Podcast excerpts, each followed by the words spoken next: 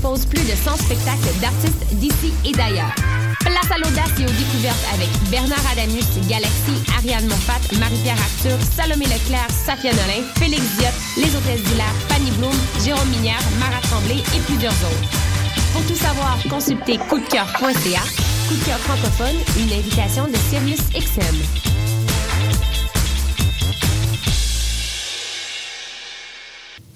Le concours KGP est une compétition interuniversitaire de résolution de cas en gestion de projet qui se déroulera le 14 novembre prochain à l'Université du Québec à Montréal.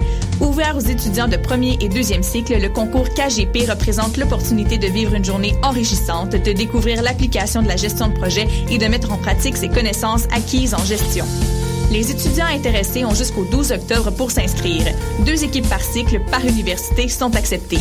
Si le concours vous intéresse, consultez dès maintenant le site officiel concourskgp.ca pour connaître la procédure pour vous inscrire.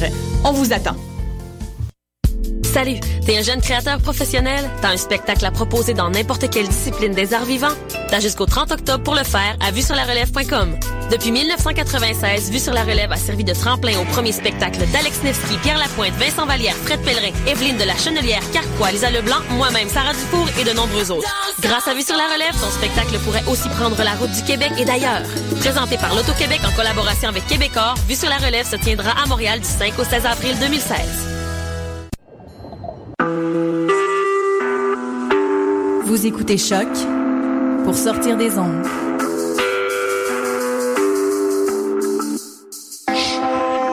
Podcast, musique, découverte. Sur choc.ca.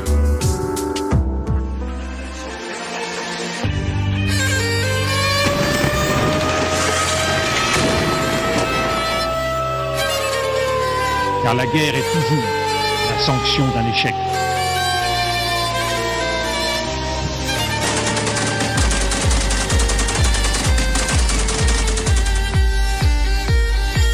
On croit en notre capacité à construire ensemble un monde méga,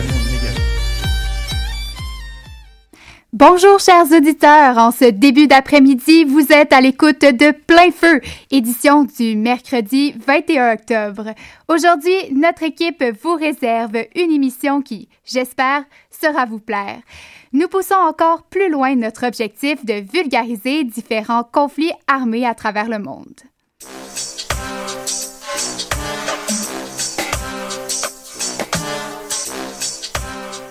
Aujourd'hui, nous abordons le thème du terrorisme comme source de conflit et c'est bien entendu l'actualité des derniers mois qui euh, nous a poussé à aborder ce sujet avec comme exemple le conflit en Syrie. Conflit qui prend de plus en plus d'ampleur, euh, rappelons-le. Le courrier international a titré le 8 octobre à la une du journal Syrie, une guerre mondiale. On voit dès lors l'importance du conflit et les préoccupations de la communauté internationale à ce sujet. Le conflit dure depuis plusieurs années, a fait des milliers de morts et des milliers de réfugiés et euh, on ne semble pas en voir la fin. Concentré de problématiques locales, régionales et internationales, à quoi s'ajoute du terrorisme, bien sûr, la crise syrienne a atteint une ampleur qui dépasse tous les pronostics. Alors, au menu cette semaine, nous avons un portrait global du conflit en Syrie, une entrevue avec Justin Massy, professeur au département de sciences politiques euh, de l'UCAM et spécialiste de la politique étrangère canadienne, une chronique culturelle sur les eaux eau argentées, sur le film, pardonnez-moi, eau argentée, un zoom sur la loi canadienne C-51 ainsi qu'un reportage sur le patrimoine détruit durant le conflit en Syrie.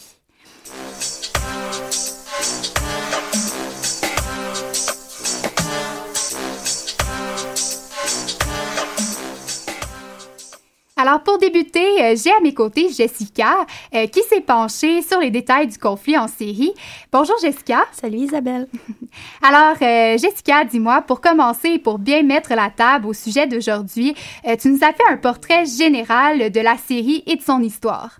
En effet, ce pays situé au Proche-Orient, sur la côte orientale de la Méditerranée, il abritait, selon les statistiques de 2011, plus de 22,5 millions de personnes de toute origine et religion, Auparavant, Ce pays était sous le régime français jusqu'en 1920. Plus tard, son indépendance fut officielle le 17 avril 1946. C'est depuis le 17 juillet 2000 que la Syrie a pour président Bachar el-Assad, qui a pris le pouvoir suite à la mort de son père, Hafez el-Assad, qui était au pouvoir depuis 1970. La Syrie fait actuellement partie de la République arabe syrienne, avec la Jordanie, le Liban ainsi que la Palestine, et sa capitale est le Damas. Oui, justement, une capitale qu'on peut présentement de qualifier, euh, qualifier de chaude pour ses nombreuses confrontations et coups d'État.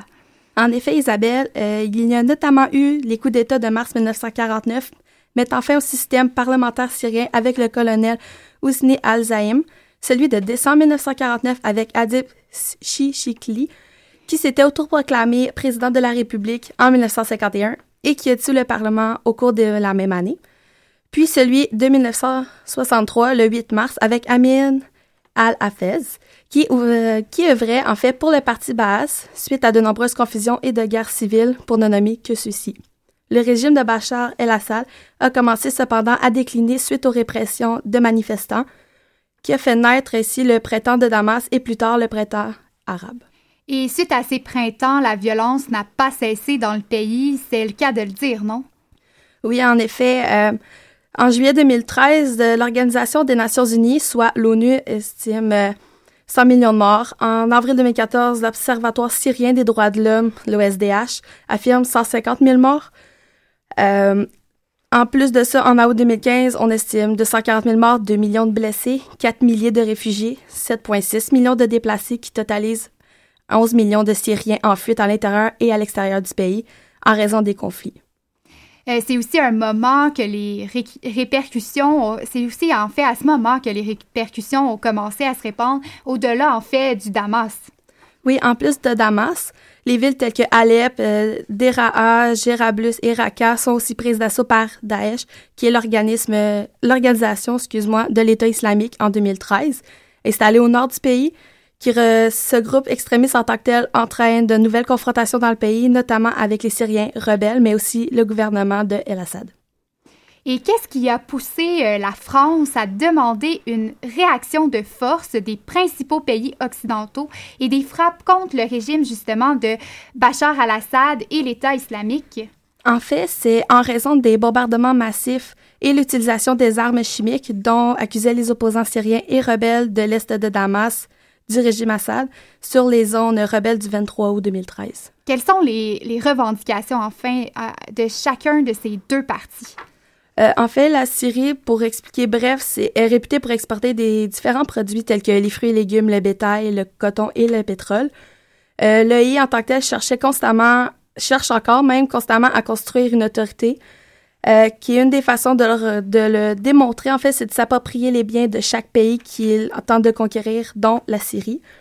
Mis à part ses ressources, cet organisme terroriste cherche à favoriser le chaos, à propager la violence sur les populations, augmenter leur territoire ainsi que faire de la propagande et du trafic humain.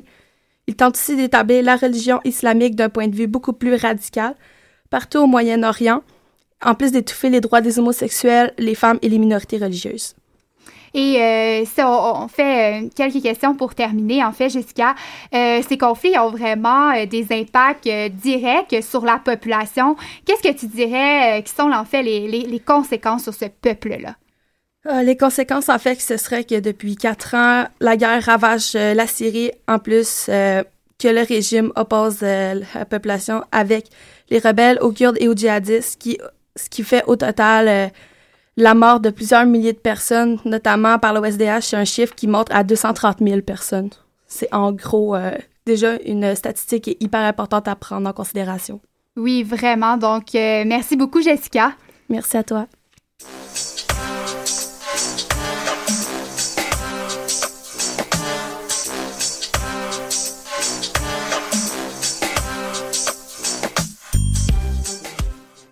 Depuis mars dernier, le Canada est impliqué dans la lutte au groupe armé État islamique en Syrie aux côtés des États-Unis. Noémie Laurando, tu as fait une entrevue avec un spécialiste de la politique étrangère canadienne. Oui, Isabelle, euh, j'ai rencontré Justin Massy, qui est aussi professeur en sciences politiques à l'UCAM, et j'allais d'abord questionner sur l'ampleur de cette intervention en Syrie. Je vous invite à l'écouter. au départ simplement impliqué en Irak, mais a, élargi, si vous voulez, le champ de ses opérations en Syrie depuis mars dernier. Mais n'y a contribué que très peu. On parle de quatre frappes aériennes seulement menées par le Canada depuis mars dernier, c'est-à-dire environ 0,004% des frappes sur les quelques milliers qui ont été menées essentiellement par les États-Unis dans, ce, dans cette région. Euh, l'objectif de la coalition dirigée par les États-Unis, c'est de lutter spécifiquement contre le groupe État islamique et euh, les branches affiliées à Al-Qaïda dans la région, et non pas à renverser, par exemple, le gouvernement de Bachar al-Assad, celui qui est au pouvoir dans, dans l'ouest de la Syrie, euh, mais plutôt s'attaquer à ceux qui sont responsables de terrorisme, disons, transnational. Donc, c'est ce qui en est pour ce qui a été fait jusqu'à maintenant, mais depuis lundi, nous avons un nouveau euh, gouvernement libéral majoritaire. Donc, l'intervention du Canada change déjà, Isabelle, avec le nouveau premier ministre mm-hmm. Justin Trudeau. Je vous invite à écouter d'abord la différence entre l'ancienne position du gouvernement conservateur et celle que le Parti libéral a défendue jusqu'à maintenant.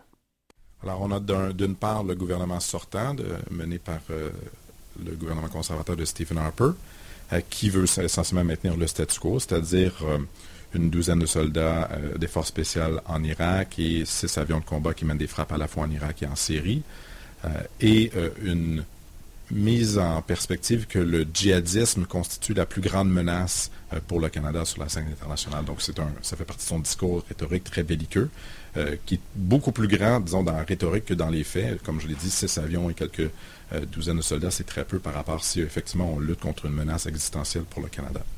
Donc, ça, c'est pour les conservateurs.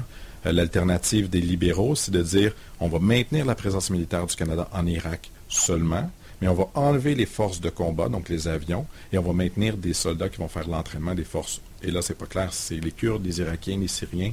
Les libéraux n'ont pas été clairs à ce niveau-là, donc c'est une espèce de compromis en mettant moins l'accent sur le combat, mais en reconnaissant que la menace est importante et que le Canada doit faire sa part. Hier, Justin Trudeau a déjà tenu une partie de sa promesse. Il a averti au téléphone Barack Obama qu'il ne ferait plus de frappes à ses côtés.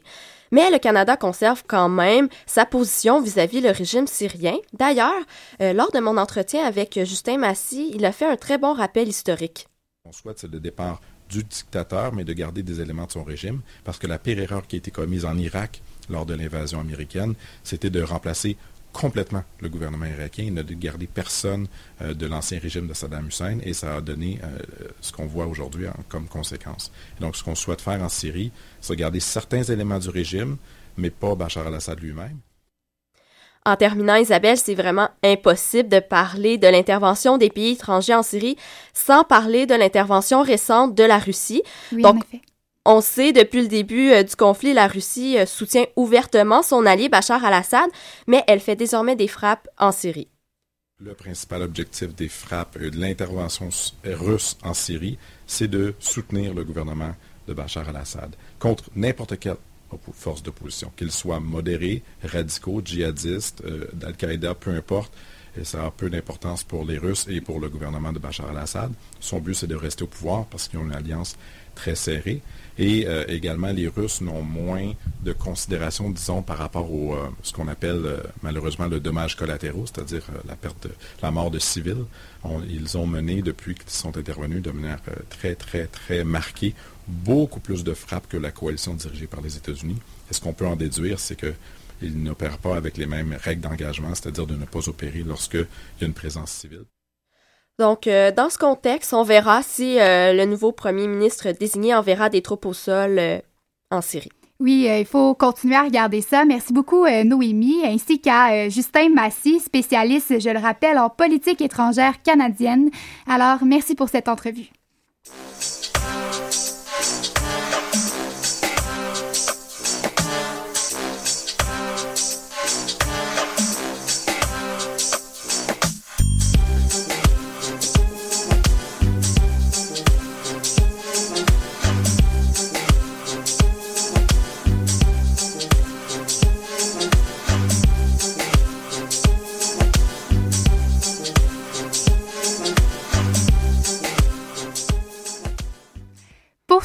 Sur le thème principal de l'émission, donc le terrorisme.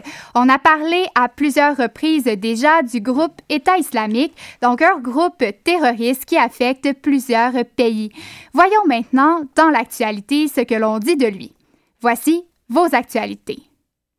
Le groupe État islamique est intervenu dimanche dans le conflit israélo-palestinien.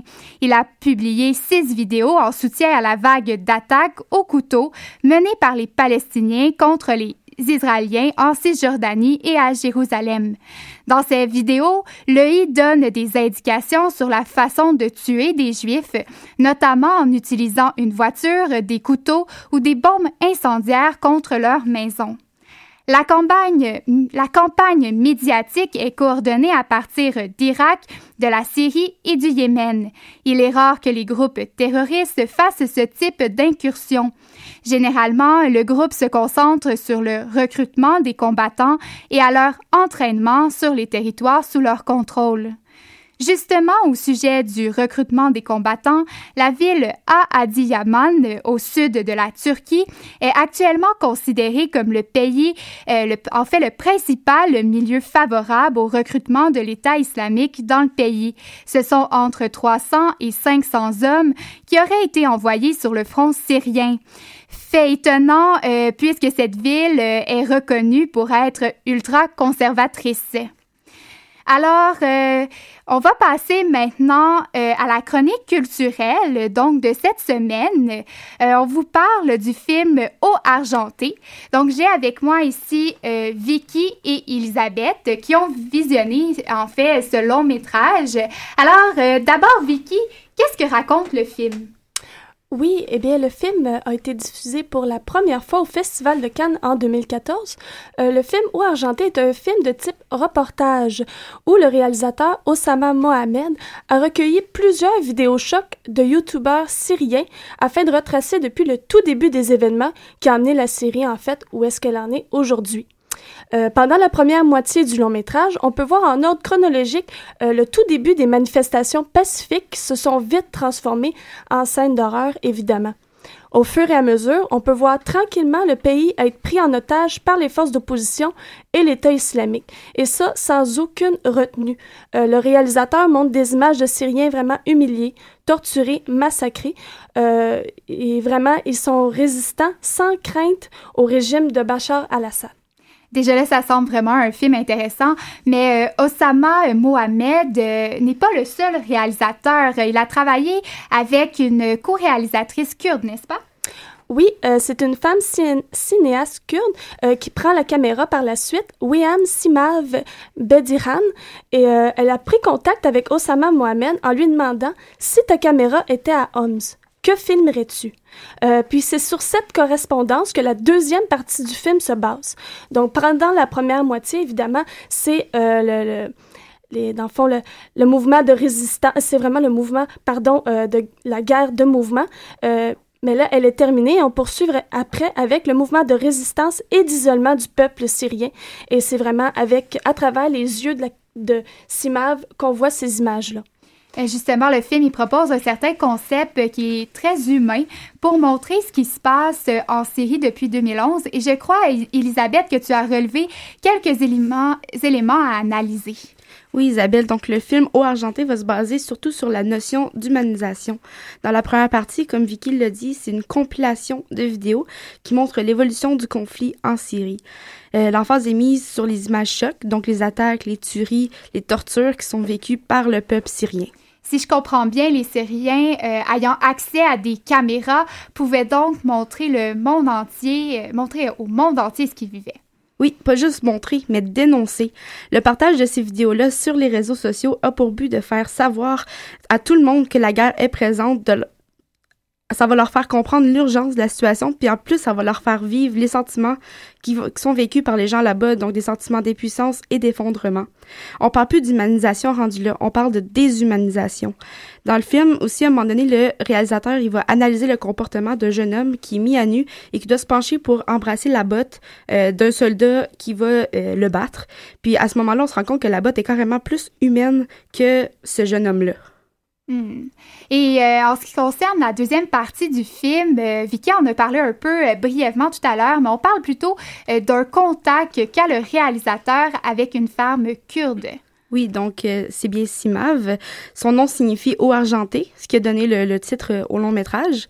Elle, va devenir les yeux d'Osama Mohamed avec sa caméra. Elle, elle va se promener dans la ville de Homs, euh, qui est un des épicentres de la guerre de 2011.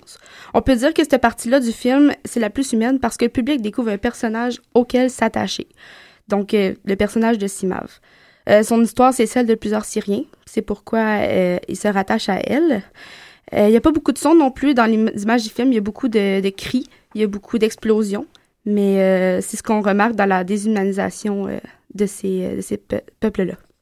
Euh, puis, euh, rapidement, Vicky, euh, dis-moi, malgré les, multiples images difficiles qu'on va regarder à travers tout ce film-là, comment avez-vous trouvé, oui, Vicky, mais aussi Elisabeth, le film et qu'est-ce que disent ces critiques?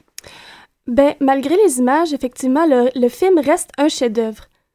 C'est aussi, euh, c'était la plupart de ce que les médias entretiennent. Euh, le, réalisateur a vraiment eu le souci du montage en plus d'y mettre son regard à travers les images.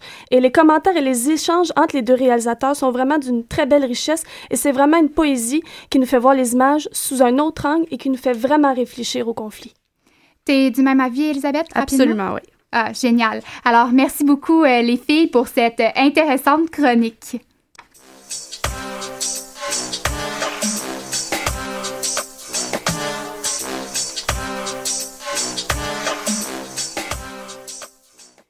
Depuis tantôt, nous parlons euh, du cas de la Syrie et des réfugiés. Toutefois, comme on a pu le comprendre au cours de l'émission, le terrorisme vient souvent se mêler à ce genre de conflit. Amélie, ta chronique Zoom sur porte justement sur le terrorisme aujourd'hui. Oui, bonjour Isabelle. Euh, en fait, aujourd'hui, je vous offre un zoom sur sur quelque chose d'un peu plus près de chez nous. Je vous parle de terrorisme, oui, mais plus particulièrement la loi antiterroriste euh, C-51 que l'ex-gouvernement conservateur avait mis sur la table il y a quelque temps. En quoi consiste ce projet de loi exactement? Le projet de loi antiterroriste, pardon, a été déposé en 2015, comme je le disais, par le gouvernement conservateur. C'est une loi qui édicte, qui décrète finalement une douzaine de lois du Canada, dont le Code criminel du Canada. Ce projet de loi vise à, faciliter le partage d'informations entre les organismes et les ministères du gouvernement canadien, de criminaliser l'appui et la propagande terroriste et d'étendre le mandat du Service canadien du renseignement de sécurité. Depuis 2001, c'est la première réforme exhaustive de la loi antiterroriste antiterroriste qui existait jusqu'à maintenant.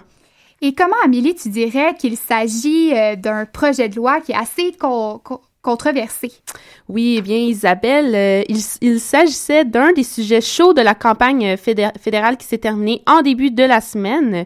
Le débat tournait principalement entre la délimitation des droits et libertés et la réelle protection contre le danger du terrorisme.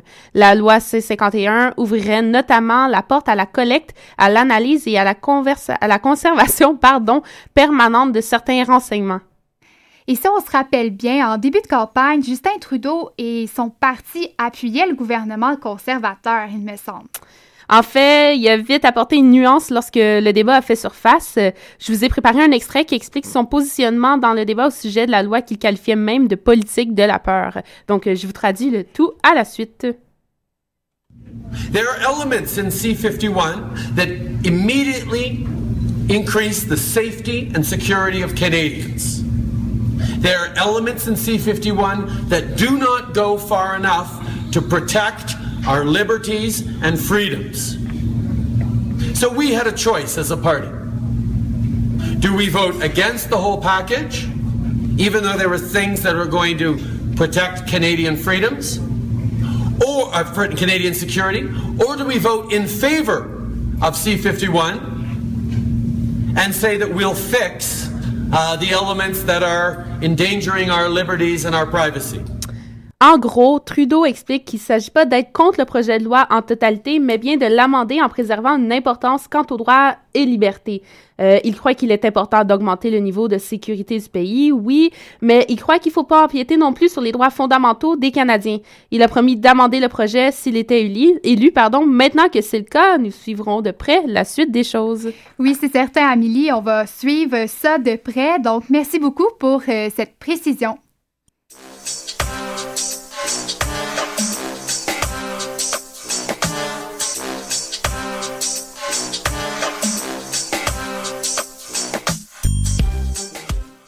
Le patrimoine syrien est lourdement affecté par les conflits qui touchent le pays, euh, donc la Syrie. Plus précisément, plus récemment, en fait, l'État islamique s'est attaqué aux vestiges de Palmyre, un site inscrit dans la liste du patrimoine mondial de l'UNESCO depuis 1980.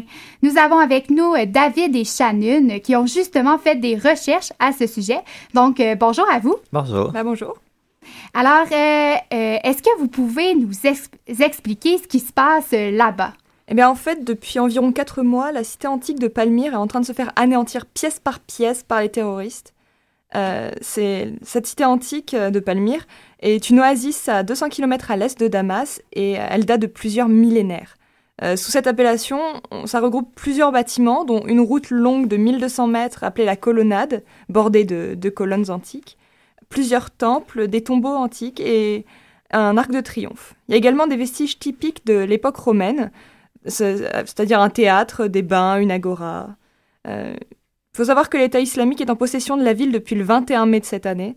À cette période-là, ses membres détruisaient surtout ce qu'il y avait dans les musées, mais c'est qu'à partir de fin juin que les destructions de bâtiments historiques ont réellement commencé, avec notamment celle de deux mausolées. On peut justement se demander pourquoi l'État islamique s'attaque-t-il à ces monuments et à ces œuvres d'art? C'est justement la question que nous avons posée au professeur euh, d'histoire de l'art à l'UQAM, Stéphane Winter, spécialiste du Proche-Orient à l'époque ottomane. La vision euh, politique religieuse de l'État islamique euh, interdit toutes sortes de représentations figurées du corps humain ou même des animaux. mais plus que ça, il interdit finalement le culte des monuments historiques, surtout des, monuments religieux. Les monuments de la cité de Palmyre appartiennent à la période romaine, comme Chanel l'a dit tantôt. Ces joyaux de la civilisation romaine provinciale n'ont aucun lien avec l'islam, ce qui est incompréhensible de la part de l'État islamique de s'attaquer euh, à ces représentations, justement, vu qu'ils n'ont pas rapport à la religion. Malgré tout, Palmyre reste une source de fierté pour beaucoup de Syriens qui voient une continuité avec le supposé âge euh, d'art pré-islamique. Sur diverses vidéos et photos du groupe État islamique, on peut voir ses membres détruire des œuvres d'art, surtout des statues, à coups de marteau-piqueur ou simplement avec des marteaux, des pioches, euh, des, outils de chantier. Euh, les temples, eux, ont été détruits avec des explosifs classiques du type dynamite. Ils auraient pu détruire ces monuments plus efficacement, plus rapidement, notamment avec des missiles, mais ils ont choisi de le faire de cette manière pour une raison principale, ça rend leurs vidéos de propagande plus impressionnantes. C'est un des atouts de l'État islamique aujourd'hui, c'est vraiment leur communication. Monsieur Winter nous disait d'ailleurs à ce propos. Il faut croire que c'est un aspect important de ça, c'est la, mise en scène, la représentation euh, sur vidéo, la diffusion de ces vidéos-là. Euh, ils auraient pu, s'ils auraient voulu, détruire toute la ville de Palmyre d'un seul coup. Euh, ils l'ont pas fait, ils font ça à compte-goutte euh, justement pour pouvoir sortir avec un nouveau vidéo toutes les quelques semaines, il faut croire. Une lente destruction qui se produit sous l'œil discret de la communauté internationale, qui ne fait que s'indigner davantage à chaque nouvelle annonce de la destruction d'une partie du patrimoine syrien. En effet, ce genre de vidéo n'aide à rien le tourisme en Syrie qui connaît une chute drastique de visiteurs dans le pays depuis le début de la crise en 2011. Le tourisme était un secteur économique important pour ce pays qui attirait un grand nombre de touristes d'Europe et du Moyen-Orient pour venir voir les paysages de divers sites culturels, dont Palmyre, appelée la Reine du désert, qui s'étend sur une dizaine de kilomètres carrés avant sa destruction. Écoutons ce que M. Winter a à dire sur la situation touristique c'est un site extrêmement important aussi parce que le tourisme, c'était euh, le premier ou le deuxième, la première ou la deuxième source de revenus étrangers pour la Syrie avant la guerre. Donc la destruction complète euh, de Palmyre, ou euh, même partielle d'Almyre, Palmyre, ça va hypothéquer le futur une fois que la paix sera rétablie aussi. Pour faire bref, la situation économique de la Syrie est assez précaire. Les réserves sont écoulées depuis 2013. Toutefois, elle bénéficie actuellement d'un soutien économique de ses alliés comme la Russie et l'Iran. Justement, en parlant de la Russie, elle a bombardé le 30 septembre les djihadistes dans et autour de Palmyre et ça a résulté en la mort d'une quinzaine de combattants de l'État islamique, selon l'Observatoire syrien des droits de l'homme. Alors, merci euh, Shannon euh, et David. C'est donc sur ce reportage fort intéressant que se conclut, l'émission d'aujourd'hui sur le terrorisme et la guerre en Syrie. Pour terminer, il est bien de rappeler que la lutte au terrorisme ne se limite pas au groupe État islamique. Il y a également le groupe Boko Haram et Al-Qaïda, pour ne nommer que ceux-là. Alors, euh, je vous invite euh, à, à, être des nôtres la semaine prochaine, en fait dans deux semaines, mercredi 3 novembre à 13h sur les zones de choc.ca.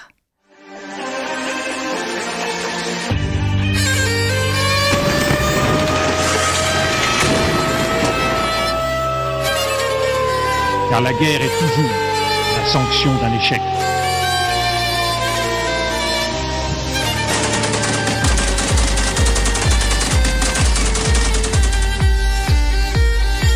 On croit en notre capacité à construire ensemble